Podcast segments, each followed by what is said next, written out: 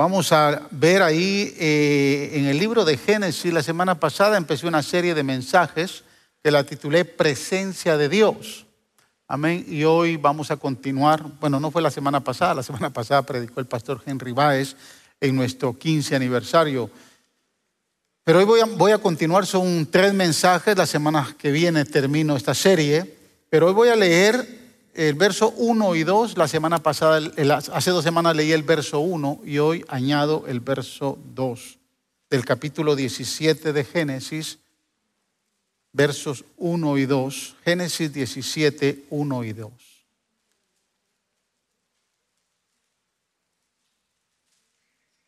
El tema de esta, de esta prédica es pacto y presencia. La semana pasada era andar en la presencia de Dios, hoy es pacto y presencia, pero Génesis 17, leyendo de la versión nueva internacional, dice, cuando Abraham tenía 99 años, el Señor se le apareció y le dijo, yo soy el Dios Todopoderoso, vive en mi presencia y sé intachable. Así confirmaré mi pacto contigo y multiplicaré mi tu descendencia en gran manera. Voy a repetir el verso 2. Así confirmaré mi pacto contigo y multiplicaré tu descendencia en gran manera. Padre, en el nombre de Jesús, hoy, Señor, entregamos nuestros oídos, entregamos nuestro entendimiento, entregamos, Señor, nuestro ser a tu palabra.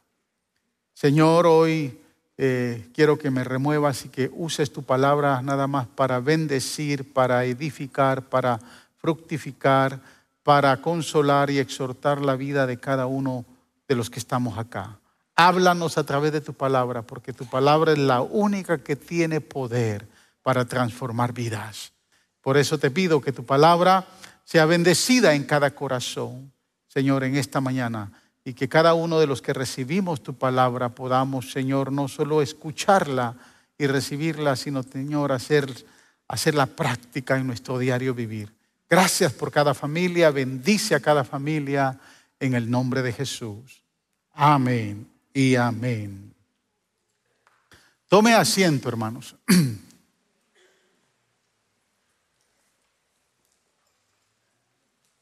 Le pedía a los de Miria que pusieran esta, esta imagen o esta gráfica en la pantalla con el tema, porque hay muchas maneras de cómo definir estar en la presencia de Dios, pero creo que una de ellas es estar postrado, estar humillado, eh, estar en íntima comunión con Dios. Amén.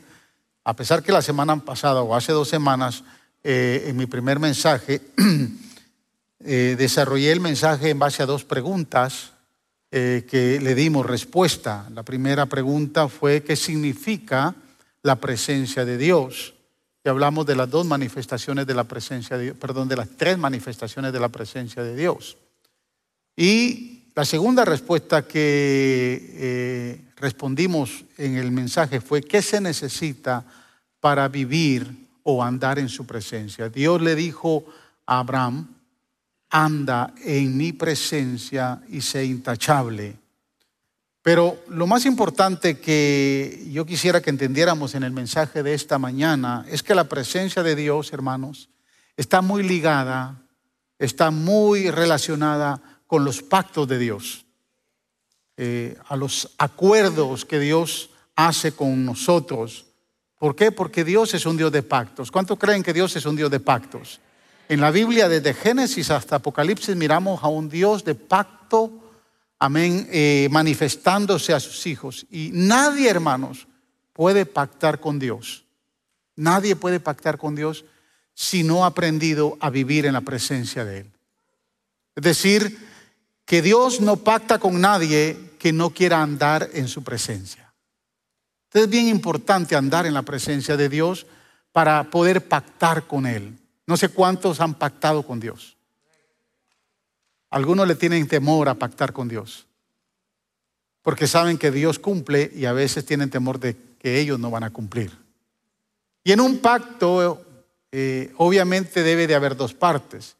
Y cuando nosotros leemos el verso 2, el que acabamos de terminar de leer, nos, nos damos cuenta que el deseo de Dios es de confirmar su pacto con Abraham, pero porque él ha aprendido a andar en su presencia.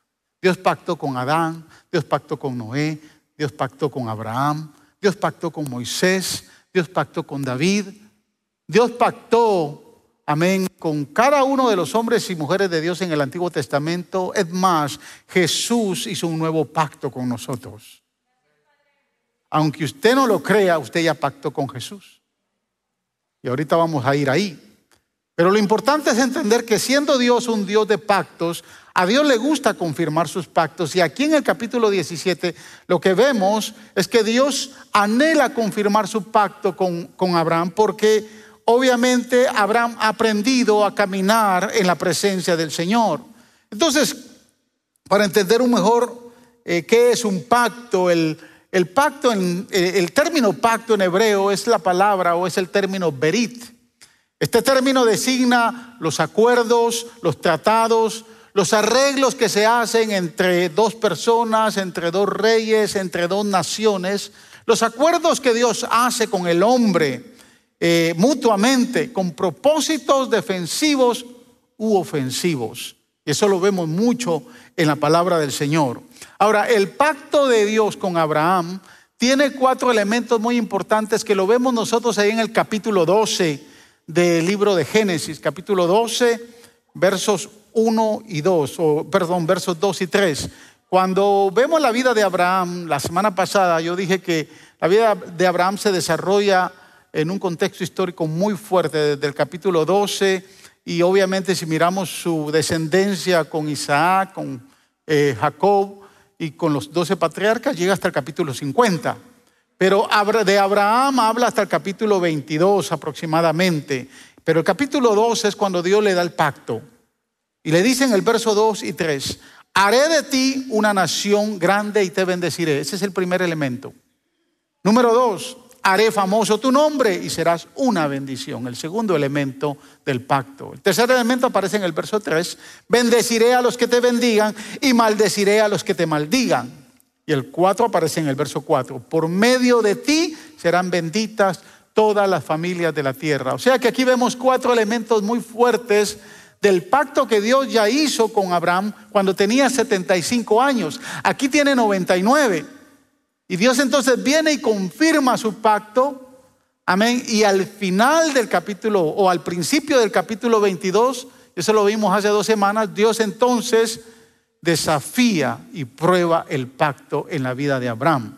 Pero aquí, en estos cuatro, Dios, eh, estos cuatro elementos, el Señor los quiere confirmar en la vida de Abraham. Así que cuando hablamos de la confirmación de este pacto, vemos dos principios muy poderosos y son los dos principios que yo quiero entregarles a ustedes. En primer lugar, el primer principio que vemos eh, en este pacto de presencia de Dios es un cambio de identidad. Capítulo 17, versos 4 y 5 dicen, este es el pacto que establezco contigo. Tú serás el padre de una multitud de naciones.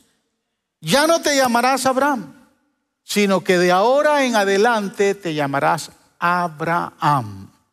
Yo quiero que entendamos bien este contexto porque eh, esto se fundamentó mucho en el pueblo de Israel. Dice, porque te he confirmado como padre de una multitud de naciones. Es decir, que entonces el pacto no solo se iba a dar en la descendencia de Abraham, sino en el cambio de nombre obviamente el pacto nos llega a usted y a mí. Amén. Gracias porque está muy motivado por lo que le acabo de decir. Ese es un pacto que ha trascendido a través de las generaciones. Y hoy usted y yo somos herederos también de ese pacto. Ahora, cuando, fíjese, cuando leemos los capítulos del 12 al 17 de Génesis, vamos a observar que este primer principio de identidad es el principio de la gracia. Y por eso es que eh, esto se empieza a relacionar mucho con, con lo que Jesús hizo cuando Él dijo, esta sangre es sangre de un nuevo pacto. Ahora, yo quiero que usted entienda ese principio que se da acá, porque desde el 12 hasta el 17 nosotros encontramos, escúchame bien, 24 veces en este pacto abrámico que Dios le dice a Abraham, yo lo haré, yo lo haré. Haré de ti una gran nación, te haré famoso, te bendeciré, haré que las familias de la tierra sean benditas por ti. O sea, 24 veces en esos capítulos se establece que Dios es el que está haciendo a favor de Abraham. En otras palabras, todo es por su gracia. Cuando evaluamos el pacto abrámico, fue algo por gracia. No hubo nada que Abraham haya hecho para ganarse lo que está involucrado en el pacto. Nada. Abraham no hizo nada. Ahora, para entender este concepto, este concepto un poco más amplio, lo que Dios hace es que le agrega al nombre de Abraham la quinta letra del alfabeto eh, hebreo, que es la letra G o la letra G. Generalmente representa el sonido de la letra H en inglés, que en el castellano esa letra prácticamente es muda, porque la letra H no tiene sonido en el idioma español, pero en el inglés tiene un sonido que es muy parecido al sonido de eh, la letra G o G en el hebreo. O sea, cambiando de Abraham, de Abraham a Abraham, Dios introduce esa quinta letra. Bíblicamente la letra G es el número 5 y el 5 es el número de la gracia. Es un, número poderoso. Esta letra G está directamente relacionada con tres conceptos el concepto de revelación, el concepto de gracia y el concepto de aliento. Estos tres conceptos son fuertes en la vida de Jesús, en el ministerio de Jesús. El primer año Jesús se revela, el segundo año Jesús manifiesta toda su gracia y el tercer año Jesús da aliento. O sea, ese concepto de gracia se estableció en Abraham cuando Dios le cambia el nombre y el Señor lo establece fuertemente en su ministerio. Ahora, lo importante es entender que Abraham no hizo nada, hermanos, en este pacto. Todo lo hizo el Padre. Todo. O sea, lo, que, lo único que esperaba Dios de Abraham era que tuviera fe y fuera obediente. Lo único. A la promesa que Dios le establece. ¿Le parece esto familiar, hermanos? Que en el nuevo pacto de sangre que el Señor Jesús, que el Señor Jesús ha hecho con nosotros, también lo hizo él todo. Él lo hizo todo. Usted y yo no hemos hecho nada para alcanzar salvación, para alcanzar perdón de pecados, para alcanzar vida eterna. Él lo hizo todo y lo hizo por gracia. Amén. Él, es, él fue el que fue molido. Escúcheme. Él fue molido por nuestros pecados. Eso lo dice Isaías. Herido fue por nuestras rebeliones. El castigo de nuestra paz cayó sobre él porque él lo hizo todo, aún por sus heridas. Hemos sido sanados en este pacto de sangre. Él lo ha hecho todo y nosotros lo único que tenemos que hacer es creer y obedecer a su palabra. Wow. El nombre, el nombre de Abraham significa Padre excelso. Abraham significa padre de multitudes. Ahora escúcheme bien, el nombre de Abraham pudo haber sido un, un caso de bullying para la vida de Abraham. Porque ¿cómo se le iba a llamar padre excelso si no tenía descendencia? Es como que le digan beautiful si usted es fea.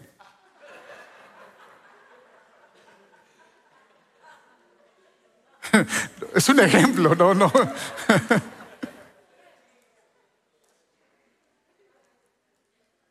Una vez escuché a una hermana diciéndole gordo a su esposo y el, y el, esposo bien flaquito. No sé si le estaba haciendo bullying, pero. Pero decirle a Abraham era decirle padre excelso. Y yo, la gente le preguntaba, y si eres padre excelso, ¿dónde está tu descendencia? Sin duda era motivo de burla e incomodidad pues él no tenía hijos. Dios cambió su nombre a Abraham, que significa padre de naciones, y lo hizo para que Abraham creyera por fe. Por eso es que en el relato del capítulo 17, o eh, perdón, en el capítulo 15, cuando Dios empieza a establecer este pacto, dice la Biblia, ¿cómo tú me vas a dar algo? Le pregunta Abraham a, a Dios, si todavía no tengo descendencia y este Damaseno, Eliezer, es el que va a ser mi heredero. Dios le dijo, te equivocaste, porque tu heredero no va a ser un esclavo, tú vas a tener un hijo. Y lo sacó de su tienda de campaña, lo sacó afuera y le dijo, mira las estrellas, cuéntalas si las puedes contar. Así va a ser tu descendencia. Y Abraham creyó por fe, dice el verso 6 del capítulo 15. O sea, cuando Dios le dice, te voy a cambiar el nombre, te lo voy a hacer más fuerte, porque ya no solo vas a ser llamado Padre Excelso, vas a ser llamado Padre de multitudes. Ya él había tratado con él en el capítulo 15. Y ahora le toca tratar con él confirmando este pacto. Ese nombre era un recuerdo del compromiso de Dios como también un recuerdo de que Abraham solamente era un instrumento en las manos de Dios para confirmar el deseo de Dios para todas las naciones. Nosotros los creyentes en Jesucristo también hemos recibido un nuevo nombre. ¿Cuántos creen que han recibido un nuevo nombre? ¿No recuerda lo que habla en Apocalipsis capítulo, capítulo 2, versículo 17? La promesa de Dios. Mira, mire, a todos los que somos salvos, mire esta promesa. El que tenga oídos, que oiga lo que el Espíritu dice a las iglesias. Al que salga vencedor, le daré del mandé escondido y le daré también una piedrecita blanca en la que está escrito un nombre nuevo que solo lo conoce el que lo recibe. Aleluya. Dele gloria a Dios, porque el día que lleguemos a la presencia del Señor, dice la Biblia, no me pregunte lo que no está revelado. Pero no me pregunte qué clase de piedrecita va a ser, eso no está revelado en la escritura. Lo cierto es que usted, amén, cuando llegue a la presencia del Señor, ya sea porque parta por medio de la muerte o porque seamos levantados en el arrebatamiento de la iglesia, el Señor le va a entregar una piedrecita. Aleluya. Y va a haber un nombre escrito. Un nuevo nombre porque necesitamos una nueva identidad para la eternidad. Una identidad, mire, mucha gente que se ha preguntado qué vamos a hacer en la eternidad, solo con esto le estoy diciendo que usted va a hacer mucho porque va a tener un nuevo nombre. Ya no se va a llamar María. Si está cansada del nombre Lupe porque se la pusieron por la Guadalupe, ya no se va a llamar Lupe. Aquellos que les gusta cambiarse el nombre, allá arriba le van a cambiar un nombre. Un nuevo nombre que le va a dar una nueva identidad. Ese nuevo nombre de Abraham obedece a la nueva realidad que Dios determina para Abraham, porque los nombres dan identidad. Yo no sé cómo, eh, si usted sabe cómo, cuál es el significado de su nombre. Yo me llamo José y el nombre de José significa próspero. A mi hijo Benjamin le puse Benjamin porque yo sé que el nombre de Benjamin significa la mano derecha del Padre. Yo no sé si en, algunos otros países, pero por ejemplo, en mi país mucha gente, hace muchos años, ahora yo no sé, pero mucha gente le ponía, andaba buscando nombres gringos para ponerle a sus hijos. Y algunos se cambiaban hasta el nombre. Conozco un amigo pastor que se llama, eh, su apellido es Tomás, pero él se cambió, su, apellido es Tomás, pero se cambió al nombre de Tomás. Todos tenemos derecho a hacer lo que queramos con nuestro nombre, pero allá arriba no va a tener elección. Lo que, lo que quiero, quiero decirle es que usted va a tener un nombre poderoso que le va a dar identidad en la eternidad. Porque el nombre nuevo de Abraham obedecía a la nueva realidad de Dios que determina o que Dios estaba determinando para Abraham, el ser padre de una multitud de naciones. Mire lo que dice el verso 6. Te haré tan fecundo que de ti saldrán reyes y naciones. Wow. Todavía Isaac no ha nacido. Pero él está diciendo, te voy a hacer tan fecundo que de ti van a salir reyes y naciones. Escúcheme hermanos, lo que les voy a decir, no se conforme con poco. Cuando pactamos en la presencia de Dios, Él nos quiere dar lo mejor. Y no se conforme con poco, porque cuando Abraham, Dios le dice, va a ser tu esposa la que te va a dar un hijo, que es el hijo de la promesa, en el verso 18 de este mismo capítulo, dice la Biblia que Él le dice, Él trata de cambiar, Él trata de negociar, concédele a Ismael vivir bajo tu, bajo, bajo tu bendición. Mira a ver si es Ismael, ¿para qué vas a hacer que esta viejita de 90 años quede embarazada? Ya la viejita no puede. Mira, hermano, yo me pongo a pensar, mamá tiene 90 años y que mamá resulta embarazada. Así como usted se ríe, se rió Abraham. Así se rió Abraham. Que esta vieja resulta embarazada. Y Dios le dice, no es tu esclava. Yo quiero que usted entienda este contexto. No es tu esclava. Es tu esposa legítima. Porque de tu esposa legítima yo voy a levantar reyes y naciones. Tú me estás pidiendo que sea Ismael. Mira, para Ismael, verso 20. Para Ismael también tengo una bendición. Ya te he escuchado. Yo, te, yo lo bendeciré. Lo haré fecundo a él también y le daré una descendencia numerosa. Pero escuche, él será padre de doce príncipes. Haré de él una nación muy grande. ¿Sabe lo que Dios le está diciendo a Abraham? Por andar en mi presencia de Isaac tu hijo de Isaac, el hijo del pacto, saldrán reyes y no príncipes. ¿Qué quiere, hermanos? ¿Que sus hijos sean reyes o sean príncipes? ¿Qué quieren su descendencia? ¿Reyes o príncipes? Dios ha prometido que nosotros somos reyes y sacerdotes. Apocalipsis 1, versos 5 y 6 dice, y de Jesucristo, el testigo fiel, el primogénito de los muertos y el soberano de los reyes de la tierra, al que nos amó y nos lavó de nuestros pecados con su sangre. Escuche, y nos hizo reyes y sacerdotes para Dios. ¿Y nos hizo qué? Reyes y sacerdotes para Dios. Dígale al que está a su lado, si es su esposo, dígale, ¿cómo estás mi rey? Dígaselo. Y hermana, dígale, ¿cómo estás mi reina? Hermano, dígale a su esposa, ¿cómo estás mi reina? Es su reina, no su esclava. Somos reyes y sacerdotes. En el reino de Dios, usted y yo somos reyes y sacerdotes. Cuando el rey de reyes venga a reinar y gobernar, que va a ser muy pronto, usted y yo vamos a reinar juntamente con él en esta tierra, porque somos reyes y somos sacerdotes.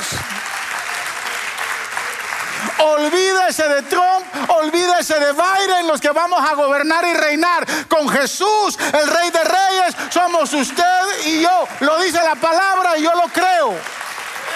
Yo lo creo.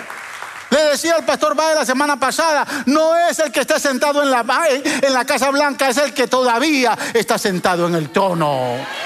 A Él le servimos, a Él le adoramos y en Él creemos y a Él esperamos. El pacto de Dios se extendió perpetuamente a la descendencia de Abraham, a toda su descendencia. En dicho pacto Dios se proclama Dios de la descendencia y le concede la tierra de Canaán como la tierra de la posesión perpetua. Ahora escuche, el lugar del pacto es Canaán. Dios le prometió al pueblo de Israel, a esa descendencia le prometió una extensión de tierra de 300 mil millas cuadradas. Desde el norte de Irán, que era el antiguo Persia, bajando por Irak, por todo lo que es Jordania, hasta la cima de, Líbano, bajando a toda la tierra de Palestina. Toda esa era la tierra prometida a Abraham. 300 mil millas, para que tenga usted, para darle una idea exacta, el estado de Texas tiene 261.914 millas cuadradas. O sea que la tierra de Canaán es un poco más grande, 38 mil millas más grande que el estado de Texas. Actualmente Israel tiene 8.521 millas cuadradas. Escúcheme, ni siquiera el 10%. Un poquito más grande que El Salvador, que es el país más pequeño de Latinoamérica. Salvador tiene 8.123 mil millas cuadradas. Guatemala es un poquito más grande porque tiene 42.042 millas cuadradas. No me pregunte ni de México ni de Honduras porque no lo, no lo investigué.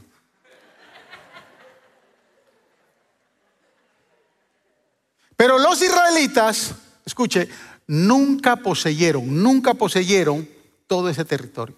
Ni con Josué, ni con Caleb, ni con Otoniel, ni con ninguno de los reyes, ni con David.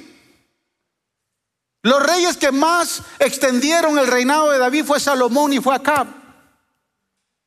Y lo extendieron de manera cobarde porque tanto Salomón como Acab, Salomón se corrompe. Capítulo 11 del libro de Reyes, del primer libro de Reyes, Dios le llama la atención en el verso 4, porque se ha corrompido con todas las mujeres.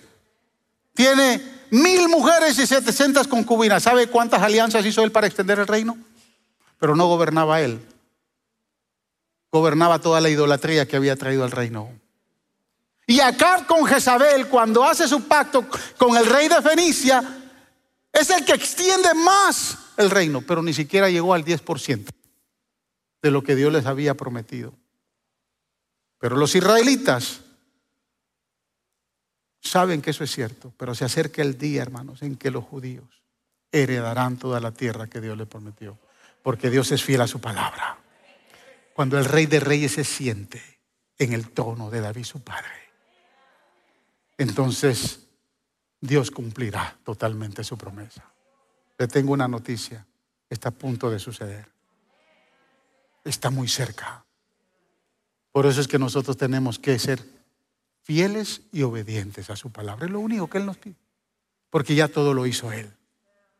Este principio de identidad Cambio de identidad es un principio de gracia.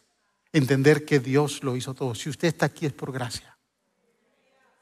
Usted y yo estamos aquí, estamos con vida es por gracia. Por gracia divina. Segundo principio es el principio de la circuncisión como señal del pacto. Génesis capítulo 17 del 9 al 14 dice esto. Voy a avanzar porque me quedan nada más 13 minutos. Dios también le dijo a Abraham, cumple mi pacto tú y toda tu descendencia, porque por todas las generaciones, y este es el pacto que establezco contigo y con tu descendencia, y que todos deberán cumplir. Todos los varones entre ustedes deberán ser circuncidados, circuncidarán la carne de su prepucio, y esa será la señal del pacto entre nosotros. Todos los varones de cada generación deberán ser circuncidados a los ocho días de nacidos, tanto los niños nacidos en casa como los que hayan sido comprados por dinero a un extranjero y que por lo, y por lo tanto no sean de la estirpe de ustedes. Todos, sin excepción, tanto el nacido en casa como el que haya sido comprado por dinero, deberán ser circuncidados. De esta manera mi pacto quedará como una marca indeleble en la carne de ustedes, como un pacto perpetuo. Pero el varón incircunciso, al que no se le haya cortado la carne del prepucio, será eliminado de su pueblo por quebrantar mi pacto. Ahora, escuche, la circuncisión es el corte del exceso de piel que cubre el prepucio del órgano genital masculino. Era una práctica muy común en la tierra de Canaán, en los tiempos de Abraham en muchas de las culturas cananeas. Generalmente era practicada al varón en su paso de la niñez a ser adulto. Era un rito sexual para los cananeos, era un rito sexual que posteriormente, después del rito, seguían prácticas sexuales de lujuria, de idolatría, fuera del matrimonio y asociados al culto a la fertilidad en cada una de esas religiones cananeas. Dios, hermanos, saca este rito pagano de su contexto idólatra. Es decir, lo saca de ese contexto y lo integra a la iniciación de todo niño para que forme pacto o forme del, sea parte del pacto que Dios hace con su pueblo. O sea, Dios toma ese contexto. ¿Con qué sentido, hermanos? Pues esta señal manifestada en la carne debía de ser una sensibilidad de pureza en cada uno de los israelitas. Era una señal externa. Yo, yo quiero que me escuche. Pero hablaría, siendo una eh, eh, señal interna, hablaría de una realidad externa. Hablaría de lo que se manifiesta afuera y que hay por dentro que es lo mismo que hace la ordenanza del bautismo que tenemos nosotros como hijos de Dios. El bautismo para el cristianismo es la señal más grande que usted tiene para dar testimonio de que Jesús es su Salvador. Mucha gente no, no, le gusta bautizarse porque dice, no estoy preparado. Si usted no está preparado para bautizarse, usted no está preparado para irse al cielo. Porque el bautismo es una ordenanza, no es una elección. Usted se bautiza después de que usted ha recibido a Cristo como su Salvador. O sea, no es un hobby que usted diga si me gusta o no me gusta. Es algo, es un mandato. Hay dos ordenanzas en la iglesia del Nuevo Testamento, el bautismo y la cena del Señor. Son las dos ordenanzas mayores. Pero el bautismo es una señal interna que se manifiesta externamente. Se manifiesta externamente cuando vamos a las aguas y nos sumergen en el agua. Pero ¿qué se ha manifestado internamente? Que su corazón ha sido quebrantado. Que su corazón ha sido, hermanos, partido y ha sido entregado al Señor Jesús. Que su corazón ha sido dispuesto ahora a obedecer a aquel que usted ha aceptado como Señor. Entonces, cuando eso sucede internamente, cuando usted acepta a Cristo, lo recibe como su Salvador, lo recibe como su Señor, usted empieza a caminar una vida, una vida de santidad, una vida de obediencia, una vida apartada del pecado. Y eso se debe de manifestar abiertamente. El mundo tiene que saber que usted ahora es diferente y por lo tanto, cuando usted se bautiza y va a las aguas, lo que espiritualmente puede significar o significa es que el viejo hombre queda debajo sepultado y hay una nueva criatura que sale y se levanta. Es la misma señal. La señal de la circuncisión era una señal interna que se manifestaba externamente.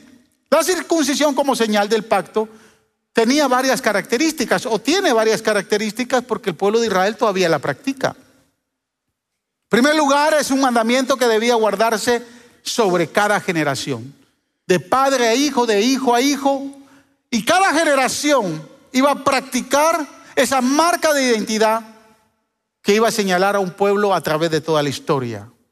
Como señal visible e imborrable en la carne indica el compromiso de cada generación con el pacto que tenía con su Dios.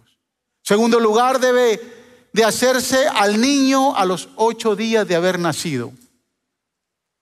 Abraham se circuncida a los 99 porque en ese momento le daba la señal del pacto. Su hijo, su primer hijo, Ismael, tenía 13 años. Pero a partir de ahí, todos los que nacían tenían que ser circuncidados al octavo día. Se debía de practicar al descendiente natural como al extranjero que se adquiría. O sea, a lo que en el Nuevo Testamento se conoce como prosélito. Alguien que se añade al pueblo de Israel tiene que ser circuncidado. Tercero, esta señal debe de hacerse en el órgano genital o generacional del hombre, quien es el quien en el sistema patriarcal eventualmente es el jefe y representa a toda la familia. En el entendimiento de la cultura bíblica, el hombre es el responsable de darle continuidad a las generaciones. Y quiero que me escuche lo que voy a decir. Porque eso estaba muy sembrado en el tiempo de los patriarcas. Israel tomó esa, esa postura hasta el día de hoy. Es más, el apóstol Pablo en, la primera epístola de los Corintios capítulo 7 lo establece también para la iglesia, cuando habla de la relación del hombre y la mujer. Bíblicamente, siendo el hombre el responsable de establecer su generación, y de ahí que médicamente es el hombre que da el sexo en la relación cuando la madre concibe eh, un niño o una niña. Es el hombre que da el sexo, es el hombre que, que, porta la sangre. El bebé tiene la sangre del, del, ¿cómo se llama? Del, del padre. Entonces, el pueblo de Israel entendía esto muy claro. Y por eso fue dada esa señal. Porque era el hombre el que daba esa generación. Y de ahí el hecho de que con Moisés cuando se establece la ley, cuando un hombre se casaba con una mujer que era estéril, tenía derecho a casarse con otra porque tenía que dar descendencia. Le tenían que dar descendencia. Ese hombre tenía que tener hijos. Tenía que tener descendencia. Una vez en un estudio bíblico de la Escuela de Ministerio me preguntaron, pero ¿por qué? ¿Por qué en el genital del hombre? Era bien sencillo cuando el hombre se iba a mezclar con una mujer pagana, se iba a recordar que ahí tenía la señal del pacto y no podía tocar a esa mujer. Porque Dios quería mantener a su descendencia pura y santa delante de su presencia. ¿Sí me entendió? Por eso es que allá en el Nuevo Testamento el apóstol Pablo aclara mucho esto. Este concepto es bien claro. Escúchame jóvenes, el, consejo del apóstol es no hagáis yugo desigual. Yo me quedo asombrado hoy en día. Cómo los jóvenes hoy rápidamente se hacen novios y no les importa si es un cristiano, si es un musulmán. otro día vi algo que me sorprendió mucho. Escúcheme bien lo que le voy a decir, me sorprendió mucho.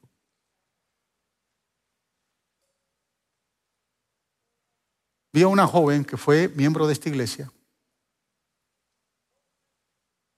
que estuvo a punto de casarse con un muchacho de aquí de la iglesia,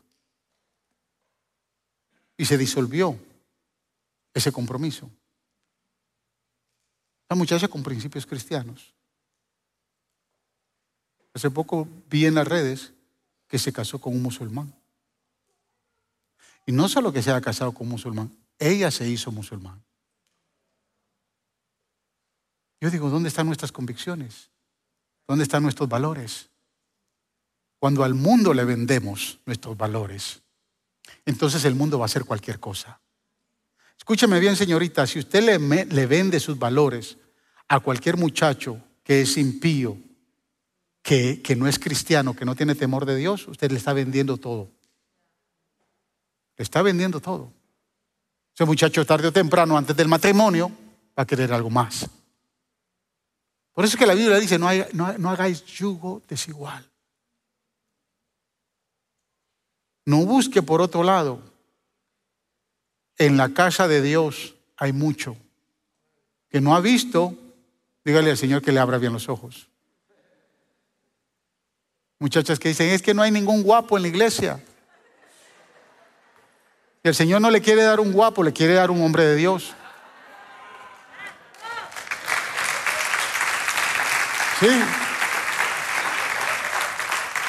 Es que no hay ninguna bonita en la iglesia. No andes buscando lo bonito, anda buscando la mujer que Dios te quiere dar. Busca en su interior. Ahorita vamos a ir ahí. La, circuncisión pues llega a ser la señal o seguridad de aceptación de la persona y su familia a los beneficios del pacto. Era la prueba de que el padre y su familia pertenecían a la nación del pacto a la nación de Israel. El que rehusara esta señal iba a ser expulsado de la nación, iba a ser expulsado de la congregación. Escúcheme, en el cristianismo surge una gran controversia con el tema de la circuncisión en relación con este rito. y otros ritos. Surgieron esas, grandes batallas que, que se daban entre, entre la iglesia primitiva.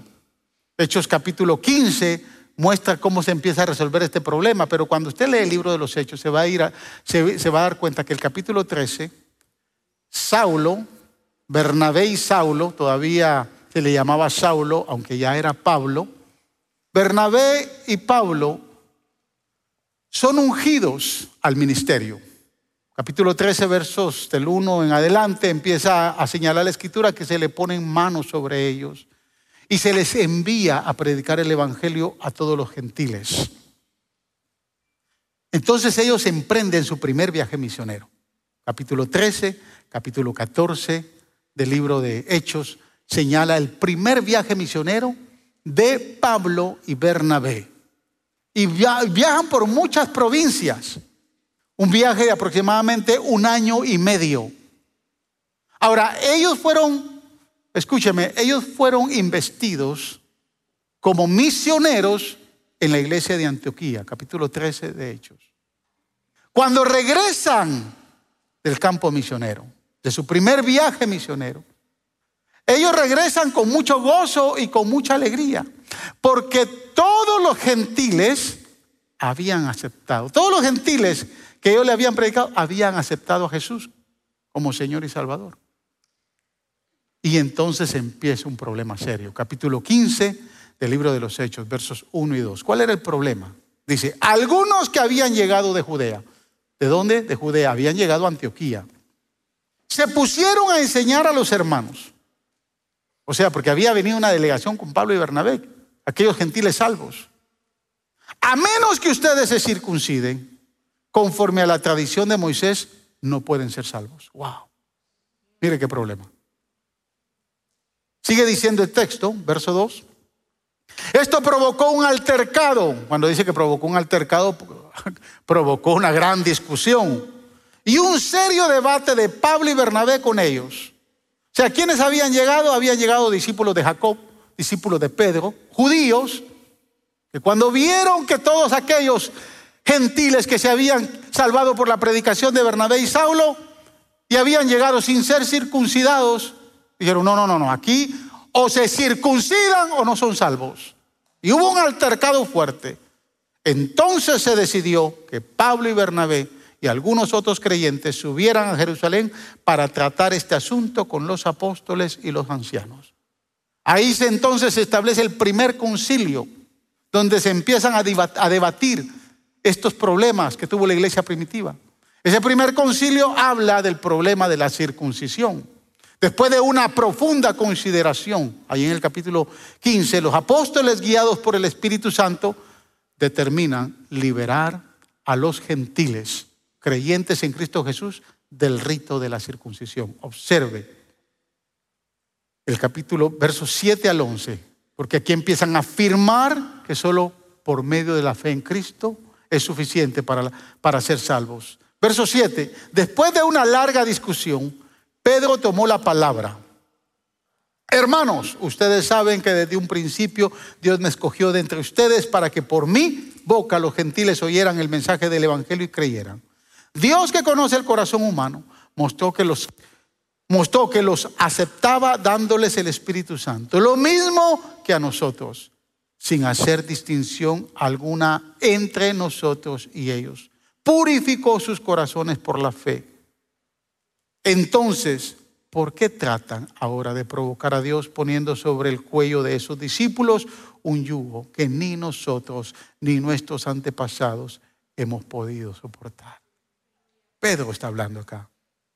No puede ser, más bien, como ellos creemos que somos salvos por la gracia, aleluya, de nuestro Señor Jesucristo.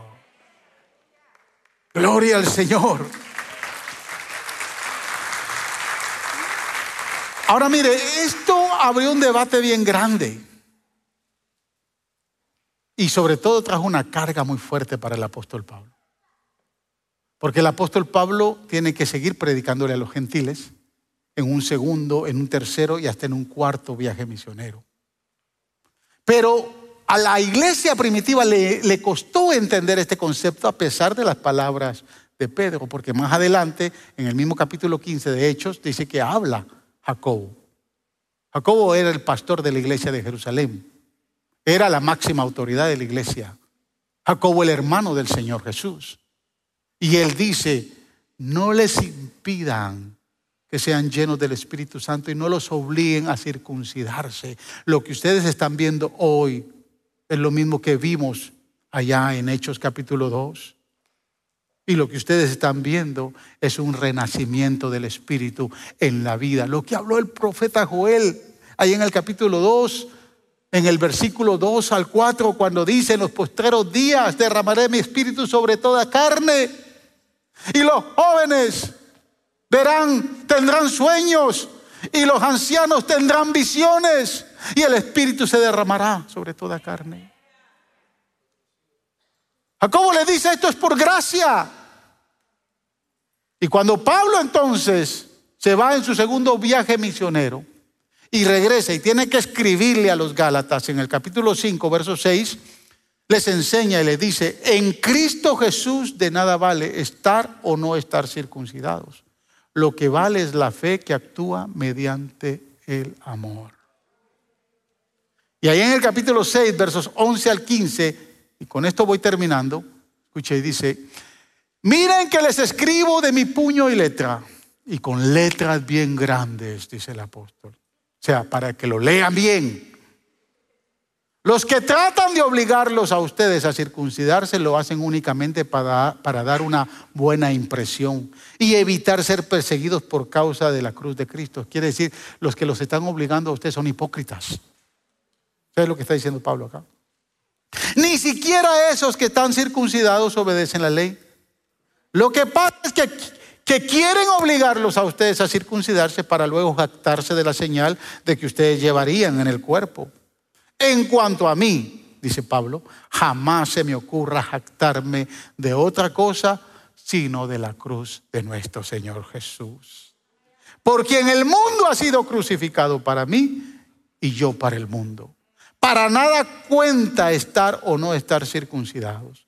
Lo que importa es ser parte de una nueva creación. Aleluya.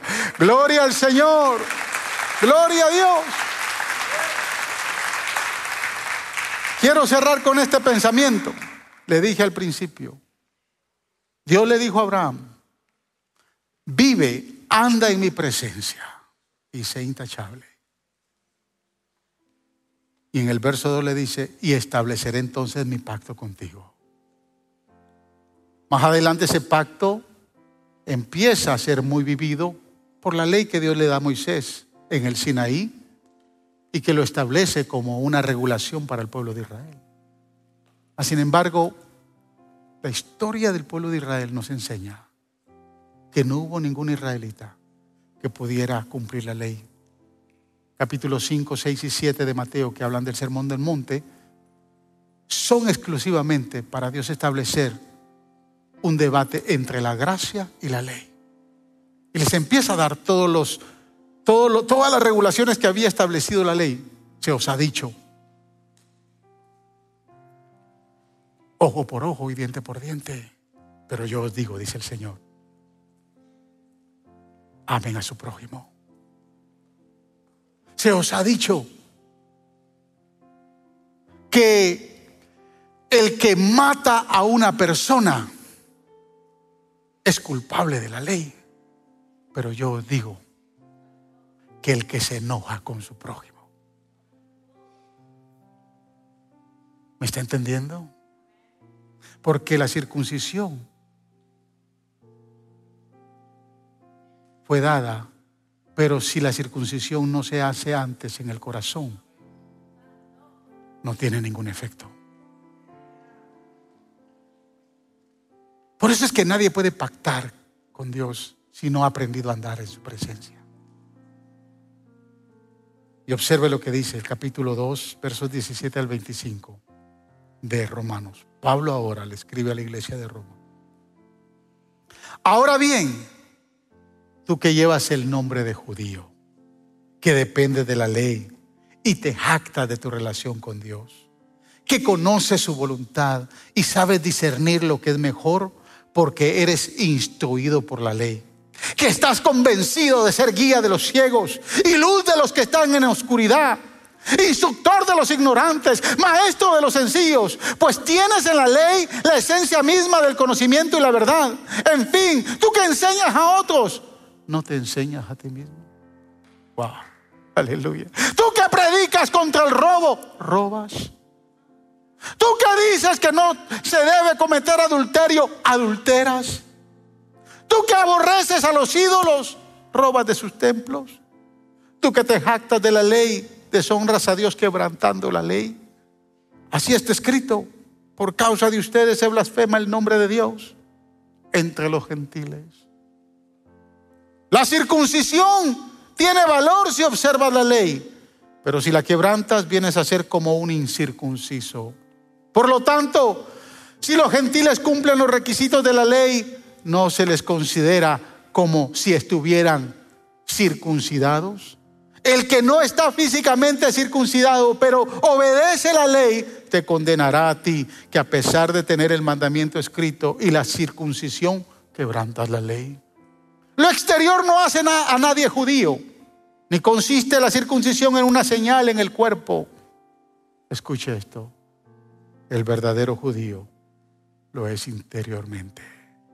Y la circuncisión es la del corazón, que realiza el espíritu, no al mandamiento escrito. Y esta expresión es poderosa. Al que es judío así, lo alaba Dios y no la gente. Hoy por hoy. Aleluya.